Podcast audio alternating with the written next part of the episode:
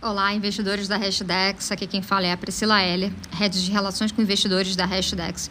E estou aqui para passar o call semanal do mercado de criptoativos representado pelo NCI, o Nasdaq Crypto Index.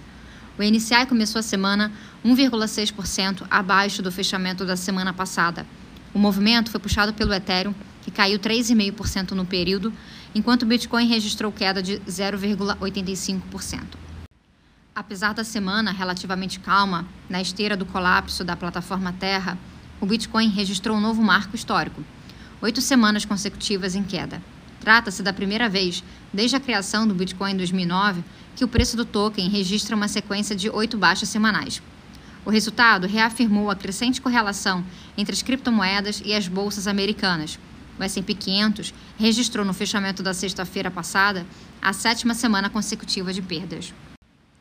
Tanto as ações americanas quanto o mercado de cripto sofrem em um ambiente macroeconômico desfavorável, pressionado pelo início de um ciclo agressivo de alta de juros nos Estados Unidos, em meio a temores de uma eventual recessão na maior economia do mundo.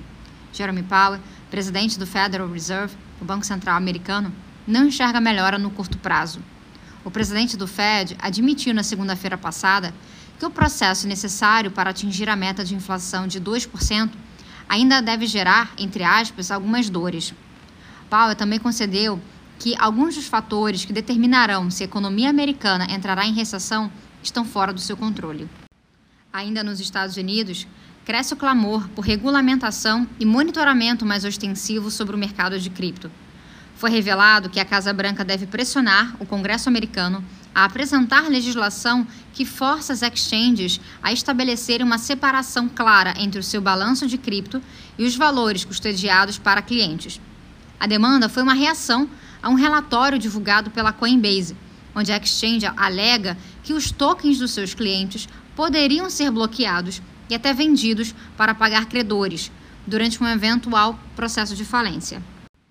O CEO e fundador da Coinbase, Brian Armstrong, esclareceu que a sua empresa não corre risco de falência e que o relatório foi publicado em resposta a esclarecimentos solicitados pela SEC, análoga da CVM nos Estados Unidos. Ainda assim, o presidente da SEC, Gary Gensler, fez questão de alertar investidores de cripto. Aspas.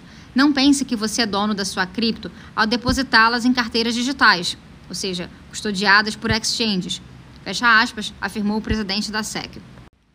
A visão mais proibitiva, defendida por Gensler como autoridade regulatória, aparenta ter se fortalecido após o colapso da plataforma Terra.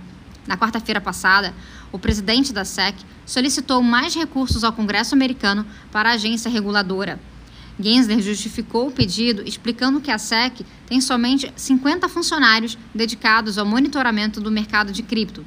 Durante a sua fala, Gensler também acusou as exchanges de estarem, entre aspas, operando contra os seus clientes, fecha aspas, em atuação como market makers no mercado de cripto.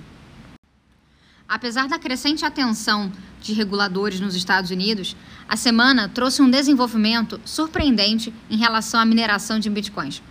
A China, que viu sua participação no volume de mineração global beirar zero após a criptomoeda ser banida no país em maio de 2021, já ocupa o segundo lugar no ranking de mineração global. Dados divulgados pela Universidade de Cambridge mostram que a mineração no país asiático esboçou uma rápida recuperação a partir de setembro do ano passado. Desde então, a China representa mais de 20% do consumo energético usado globalmente para minerar bitcoins. Especialistas especulam que essa variação brusca foi causada por mineradores que utilizaram VPNs, ou seja, Virtual Private Network, para ocultar a localização das suas operações nos meses logo após o banimento. A taxa de participação chinesa ainda está em torno de 30% abaixo do auge antes do banimento da mineração na China. Ainda não está claro quanto da atividade de fato migrou para outros países e quanto o dado ainda está sendo afetado por mecanismos que ocultam a localização de mineradores.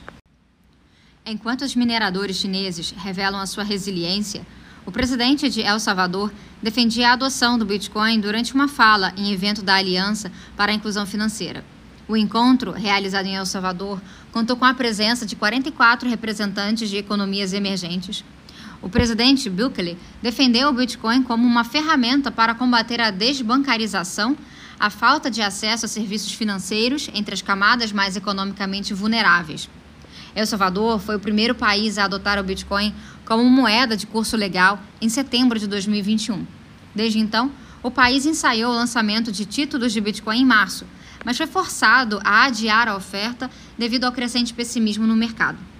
Bom, esse foi o nosso call semanal. Caso tenham dúvidas ou sugestões, não deixem de nos contactar através das nossas redes sociais. No Instagram, arroba hashdex.cripto, Twitter, arroba hashdex, ou por e-mail, contato arroba hashdex.com. E uma boa semana.